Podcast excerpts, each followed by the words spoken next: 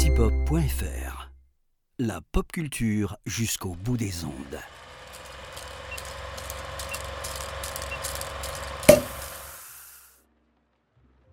Bonjour à toutes, bonjour à tous.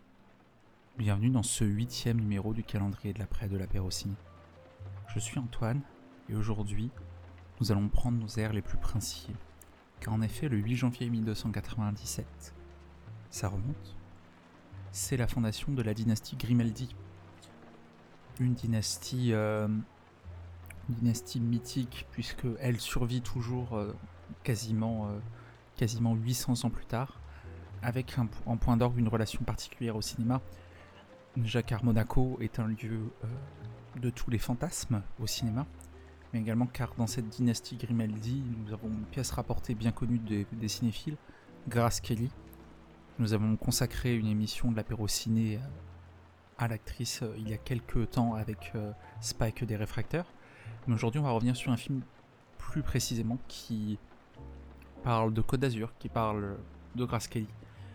Nous ne parlerons pas du terrible biopic d'Olivier Dahan, non, nous allons remonter un peu plus dans le temps, nous allons remonter en 1955 pour parler de La main en collet, tout catch en VO, de évidemment le maître Alfred Hitchcock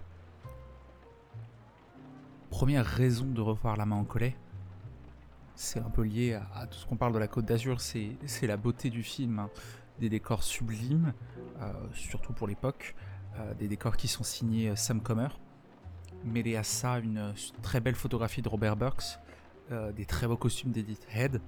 C'est un film qui est beau à voir, vraiment en tout point, qui est, qui est riche visuellement, par les costumes, par les décors riche sans être dans l'abus.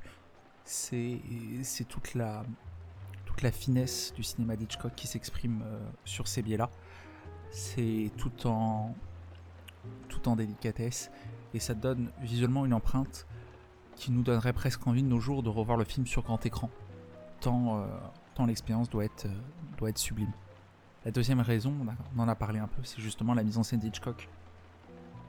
Hitchcock, euh, l'un des plus grands metteurs en scène, si ce n'est le plus grand, euh, qui a cette, euh, cette capacité à travailler sur les petits détails, sur cette espièglerie hitchcockienne presque dans la mise en scène. Et quoi de mieux que ce côté-là que la mise en scène de, de La main en collet, qui est peut-être une des merveilles de, de, cette finesse, de cette espièglerie chez Hitchcock. Ça joue sur nos impressions, ça joue sur nos, ça joue sur nos ressentis, euh, tout en étant un morceau de bravoure euh, de, de cet Hollywood de l'époque. Voilà, c'est probablement une des mises en scène les plus appréciées à l'apéro ciné euh, d'Hitchcock, justement parce que on y retrouve tout le talent du maître. Et enfin, la dernière raison, c'est pour ce duo Carré Grande, Grace Kelly à l'alchimie parfaite Grace Kelly, c'est peut-être son rôle le plus intéressant, le plus peut-être développé euh, chez Hitchcock. Il y a évidemment le crime était presque parfait, fenêtre sur cours avant, mais la main en colère vient chercher une autre finesse dans son, jeu. Et Carré Grande dans ce côté dandy cambrioleur qui est euh, idéal pour le rôle, c'est un, une superbe idée de casting.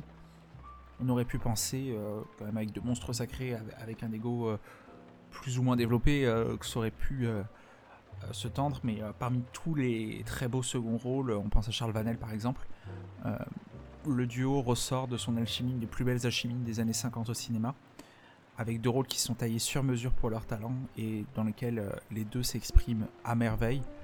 et on en profite peut-être pour une dernière anecdote puisqu'on parle de Grace Kelly. Ce n'est pas comme la légende le dit, pour la collègue qu'elle a rencontré son futur mari, le prince Régnier III. Et c'est sur ces trois raisons et cette anecdote que l'on que l'épisode du jour s'achève. Je vous souhaite à tous une très bonne journée et je vous dis à demain pour un nouveau numéro.